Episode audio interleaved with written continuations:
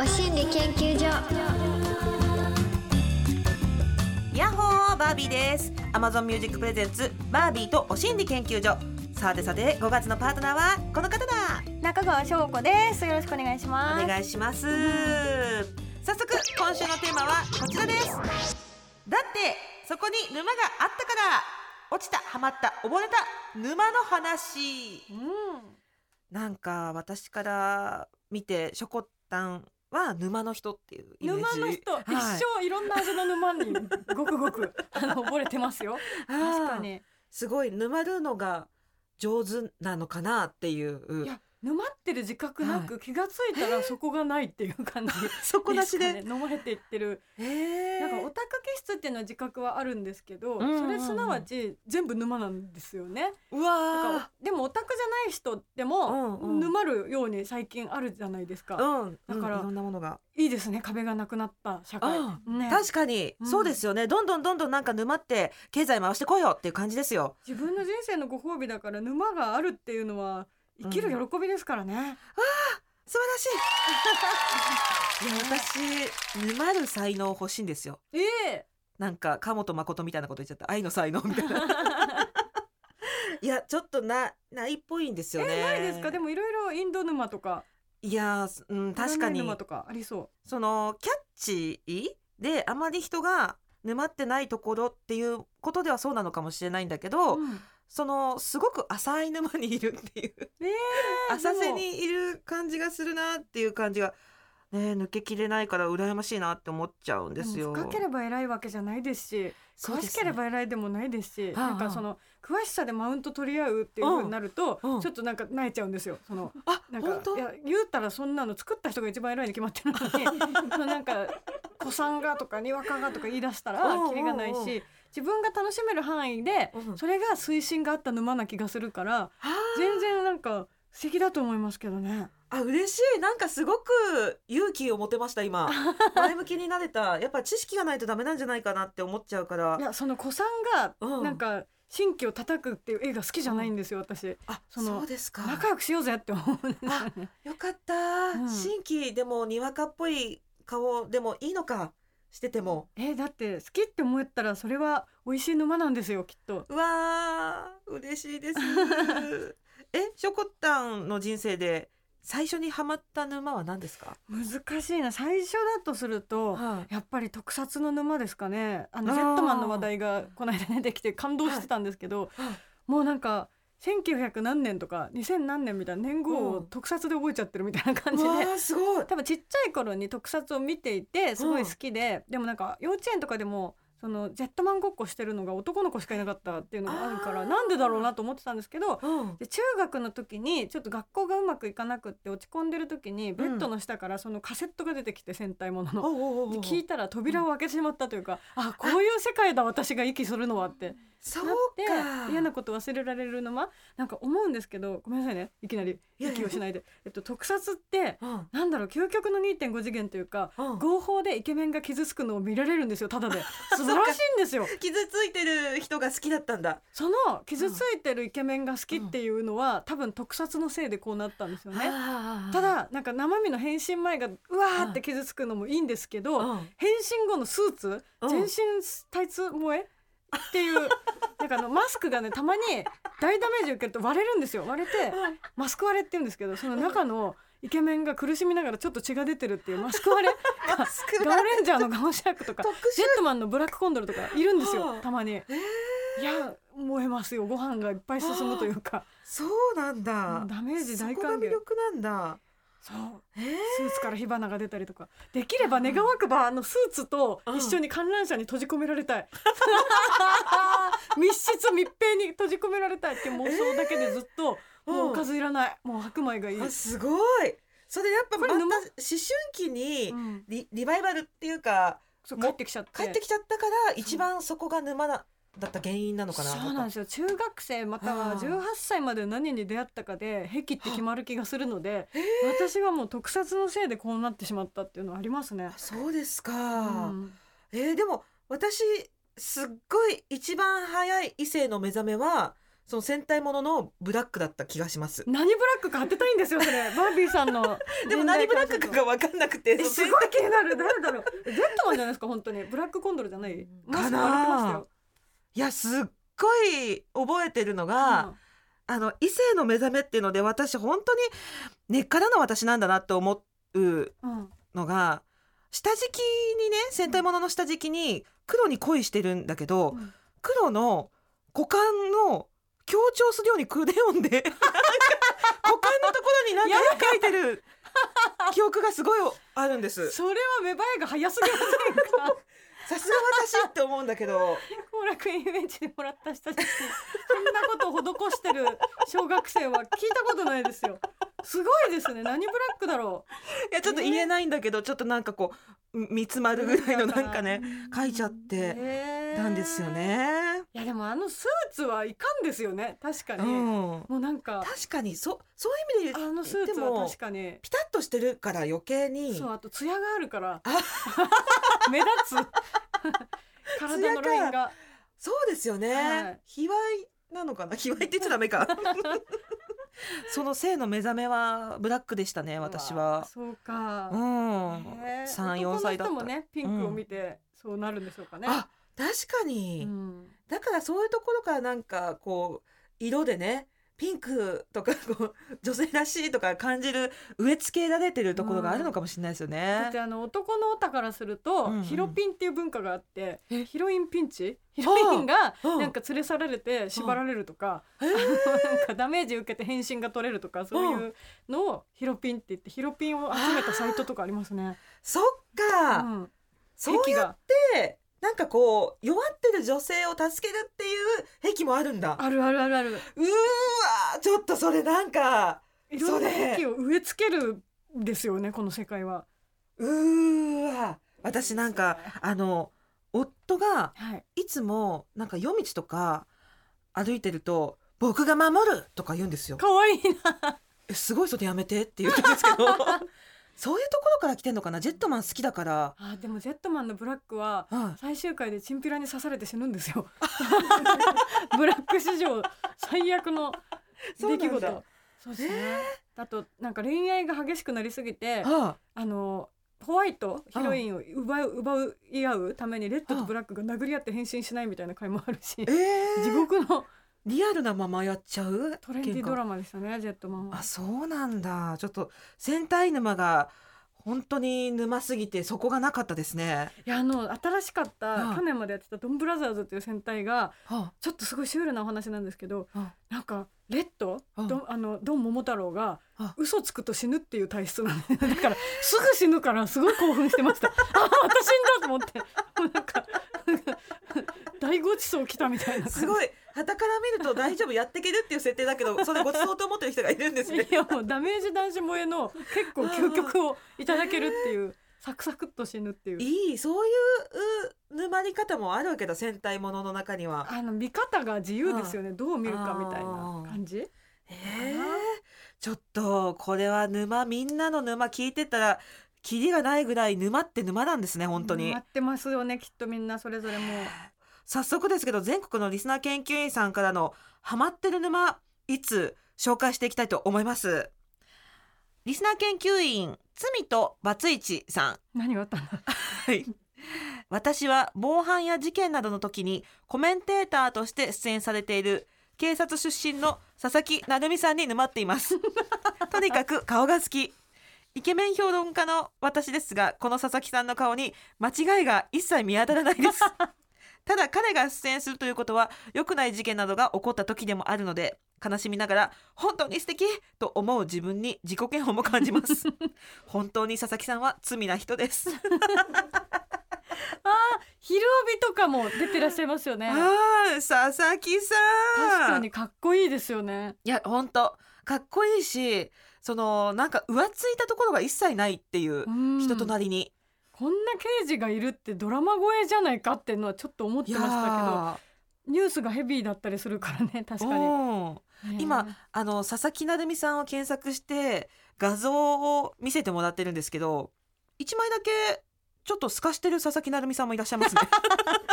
ポケットに手を突っ込んで。真だからアーシャですよね。アーシャですか？アーシャだからしょうがない。あそうなんだ。多分指示をされてこうなったのかな、でも私こういうお堅い仕事についてる人が砕けていったりこう解放されていく瞬間見るのもたまらない時がすごいあるんですあよ。わかりますわかります。ねはい。硬い職業の人ビがシッとしてるなんかも人が。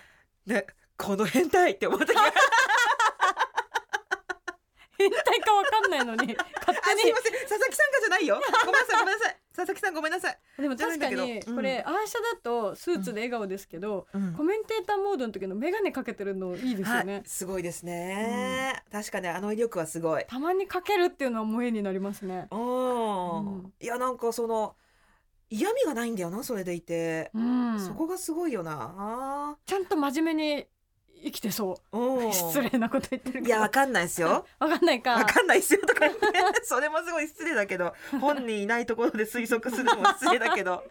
でもなんか前にスナックとか行った時にすごい大手の新聞記者さんっていう人がいて、うん。すっごいいやらしい顔しながら飲んでたの。顔？顔？それ見てなんかうわ新聞記者がって思っちゃったらちょっとゾクッとした覚えはあります。事件暴くのに本人たちはそんなことでうん。なっちゃって、だからなんかそういう人は羽目を外してるんですよねそういうお店とかでね。ねえそういうところでは、うわはめ外すとこ見たいな佐々木さんの。見たいですね。見たいですすねごく見たいですね。ネクタイを佐々木さんって結構太めのネクタイするタイプじゃないですか。その太めのネクタイをガガガガガってこう緩めてねああとかって言って飲んでるとことか見たいです酔ねっ払うんですかね。どうなんですかね。確かに。事件が控えてると思うとそうそ真面目を崩さない。いやそんなことないだろうな。ううん。ちゃんと。現役時代はそうだったでしょうね、うん警部補ですって警部補まで行っえたんだ。逮捕の瞬間とか見たいですね。見たい。すごいかっこいいんじゃないですか。えー、決めるのかな顔。顔？逮捕とかで顔決めるのかな？犯人確保みたいな。そう。転がったりとか。すみません佐々木さん。い申し訳ありませんでした。リアルでお会いするのにもかかわらず。本当だよ気まずいですよ。気まずい。申し訳ありません。ごめんなさい。Amazon Music Presents バービーとお心理研究所バービーとマンスリーパートナーそしてリスナーの皆さんは研究員。いろんな経験からたどり着いた心理をシェアして気持ちよくご機嫌に生きていこうというお心理トークプログラム。毎週火曜日10時には Amazon Music 限定でさらにディープなはみ出しトークのポッドキャストを配信中。Amazon Music プレゼンツバービーとお心理研究所。パーソナリティのバービーとマンスリーパートナーの中川翔子です。1周年を迎えたニューお心理研究所週替わりでお送りする今週の研究テーマは？だってそこに沼があったから落ちたハマった溺れた沼の話。イエイ。はい。もう皆さん沼っております、うん。早速リスナー研究員ハンギョドンブラさんからの沼メッセージです。子供の頃完全に沼落ちしていたのはサンリオ沼です。私の時代はみんなのターボーや梅ばあさんルルル学園などなぜか人間っぽいキャラが豊富でした。私の推しは永遠にハンギョドン様ですが最近の昭和レトロブームでハンギョドン様が市民権を得ているのが泣けてきます。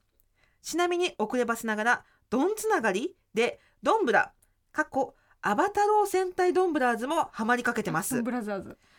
バビタンショコタンどんなキャラにハマりましたか？最後のどういうことですか？アバタロー戦隊ドンブラーズ、ドンブラザーズっていう名前。なんです。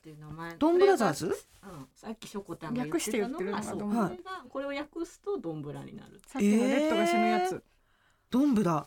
みんな知ってる？いや新しい戦隊だから多分特撮好きな人はあ好きですね。ーなるほど。そっか、うん。にハマりかけてます。なんだ。うん。えー、キャラクターはハマりました？キャラクター。そうん。のさっきのすぐレッドが死ぬっていうのもですけど なんかあのブラックがうん。ヒーローなのにうん。逃亡者？なんか犯罪者として追われてるみたいなそういうのも思いましたね。ああ、うん。サンリオは通ってない？サンリオ通りました。おえあおの世代が一緒かも。ハンギョドン。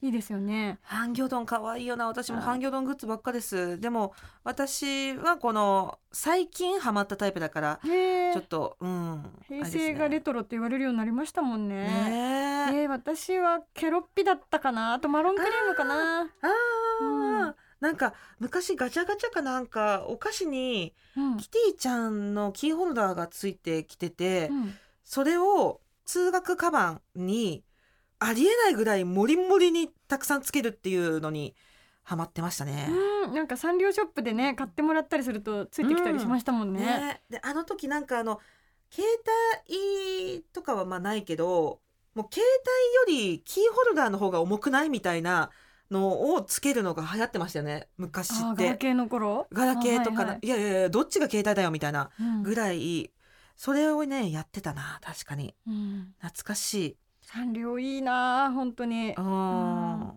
つい最近行きましたついに。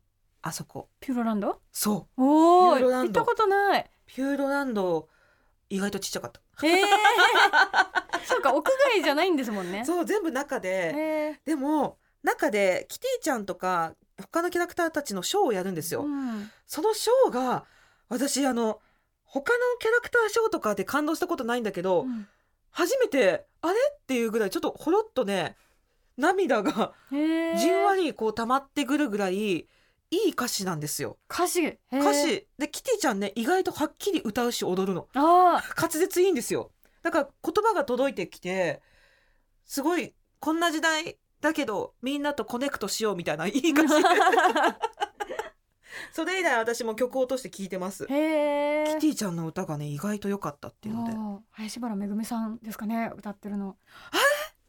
そうなの？多分灰原愛ちゃんと綾波レイとキティちゃん同じ声な気がしますよ。え？そうなんだ！のはずですよね。うわ初めて知った！すごい！え？ー、感動してる今。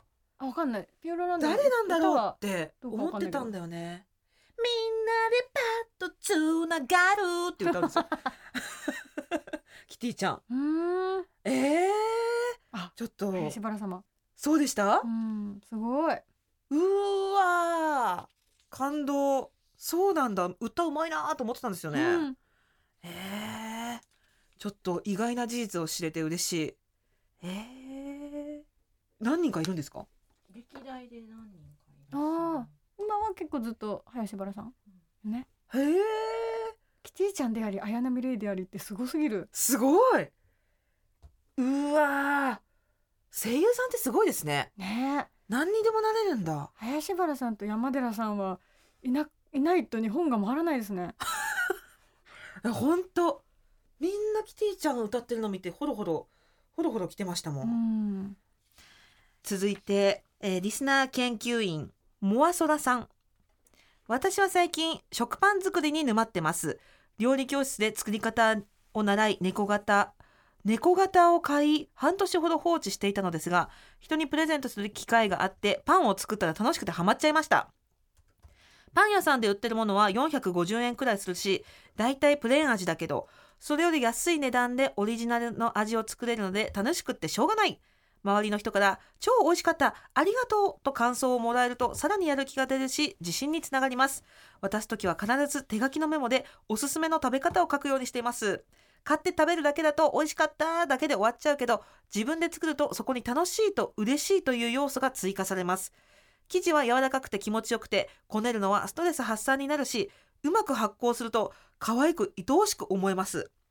それに今品薄な卵は一切使わず逆に余りがちな牛乳をよく使うのでエコにもなります。覚えちゃえば簡単なのでやってみてほしいです。本当におすすめ。ちなみに方は Amazon でクマさんのもありましたよ。うわーあえー、猫型の食パン。あーかわいい。焼き器みたいな。自分で焼けちゃうんだ。こういうのうね猫の食パンが売ってるみたいな、うん。あるけど作っちゃうのすごい。あーすごい。ちょっとパン作れるっていいよな、ホームベーカリー買ったけど一瞬で物置だったな。あ 発酵させてとかなんか確かに自分で焼くとすっごい美味しいですもんね。ーあー。豆なんですね。もうねえさん。すごい。いやーなんかパンを作る人生もいいよな。バービーさんちないですか？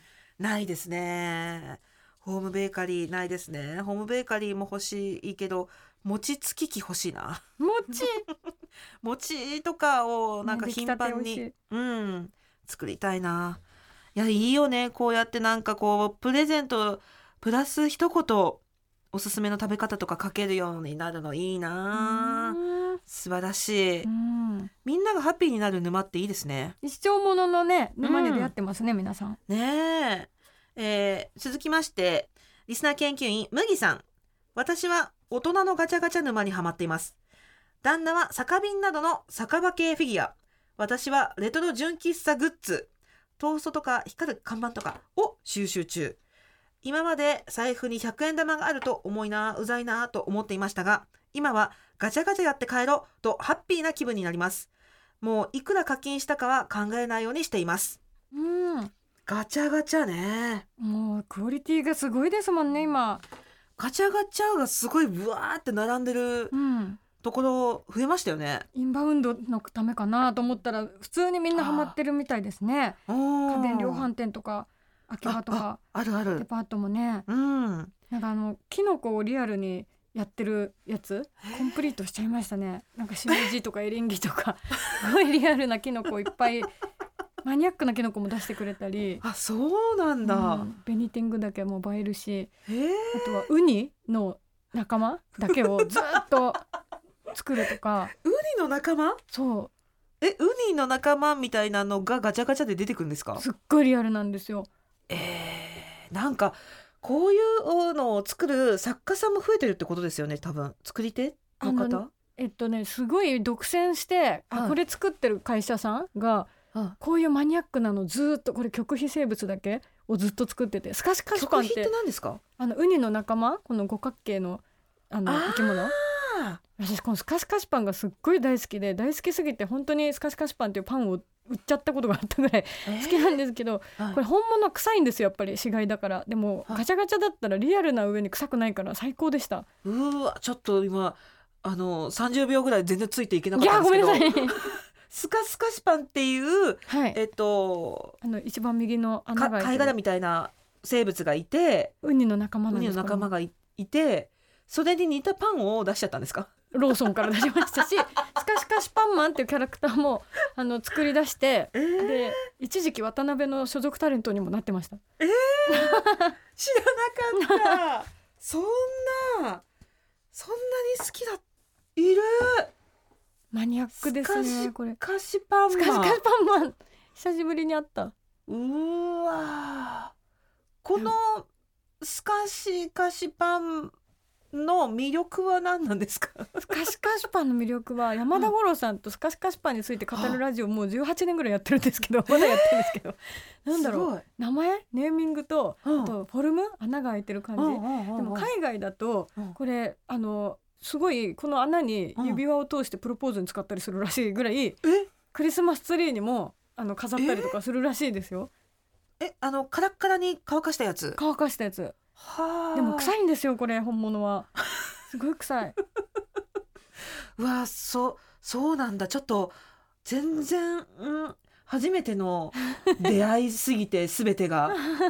股間に股間にススカカシカシパンついてますね。ついてますね。股間のは多分ビームが出ますね。あのあとスカシカシパンを菅氏顔さんに持ってもらったりしました。おおーってなってました。優しいですよね持ってくれるところが。でもこっちはテンション上がりますね。持ったーみたいな。菅氏顔さんがスカシカシパン持ってるってなりました。いいなー。幸せだなー。一個沼ると展開していくから幸せですよね。ねえ本当ですうん。ね、あガチャガチャになった。ということはガチャガチャにもハマろうみたいな。うん、確かにガチャガチャ、あ。これがローソンでローソンどうしたの？スカシカシパン。結構売れたんですよ当時これ。えー、そのパンの中身は何ですか？これはバターシュガーですね。第2弾はチョコクリームでしたね。あ第二弾まであったんだ。うん。えこれ何年前ぐらいですかこれ？これ2008年とかあそうなんだ。すごいことやってるな。えー、ちょっと信じられない展開になってました今。ガチャガチャから発生しましたね。ねえ。えーと皆さんの沼たくさん来ているんですけどもこれはポッドキャストの方に持ち越しです。ここで Amazon Music からのお知らせですこの放送の音声は Amazon Music のポッドキャストでも配信されてますよと毎回お知らせしているわけですがしょこたんポッドキャストについて改めて教えてもらってもいいですか？はい。ポッドキャストとはインターネットで聞ける音声コンテンツのこと。この番組も放送後にアーカイブされていつでもどこでも好きな時に聞けるようになっちゃうんです。そうなんだよね。ジャンルもすんごいいっぱいあってバラエティでしょ？ニュース英会話歴史の勉強できたりとかしてほんといろいろあるんだよねそんな番組の数々が Amazon Music に行けば聞けるってことなんだよね。そう。Amazon Music のすべてのストリーミングサービスで聞けちゃうんです。Amazon Music フリーとか Amazon Music プライムとか Amazon Music Unlimited とかね。このラジオの音声もそれから放送に入りきらなかったあんな話やこんな話もいつでもどこでも聞けるよ。ぜひぜひ Amazon Music アプリをダウンロードしてバービーとお心理研究所で検索してみてね。番組フォローもよろしくねバービーとお心理研究所。あっという間にエンディングのお時間です、うん。本当にあっという間でしたね沼の話は。濃かったですね。ねえ、うん。本当にあの佐々木さんすみませんっていうことだ本け当ですね。見ちゃいますねまた。いらしたら。ひどみに会った時どんな顔していいんだろう。ちょっとなんか心の中で謝っときます。ラジオの放送回はショコダン今回がラストなんですよね。いやでもなんかいっぱい通えたから嬉しかったです。いや嬉しい。この結婚という大事なセレモニーを挟んでの5月。遊びましたね。ね遊びに来てもらえてすごい嬉しありがとうかったですございました。こちらこそ。お心理研究所ではリスナー研究員の皆さんからのメッセージを大募集中です。メッセージのテーマは番組公式 LINE と Twitter でお知らせしています。リスナー限定のイベントなども番組公式 LINE でお知らせしていく予定なので LINE アプリからお心理研究所で検索してお友達登録お願いします。そして5月からはメッセージが採用された方全員にお心理まんまるステッカーをプレゼント。もちろんメールでも受付中。アドレスはおしんりアットマーク tbs.co.jp おしんりの綴りは oshinri です。皆さんからのメッセージお待ちしてます。そして Amazon Music では放送では話しきらなかった私たちのディープな体験談や今シェアしたい意見や思いを盛り込んだ Amazon 独占。バービーとはみ出しお心理研究所も同時に配信中。更新はこの後火曜日夜10時です。詳しくは番組ホームページをご覧ください。最後にお知らせなどございますでしょうか？はいえっと YouTube 中川翔子のを頑張って100万人目指してますのでいろんな動画を更新してます。ぜひ見てくださいね。週3回アップしてます。チェックしてみてください。というわけでバービーとお心理研究所今夜はここまで。お相手はバービーと中川翔子でした。またねまたね来月のマンスリーパートナーはペコさんです。お楽しみに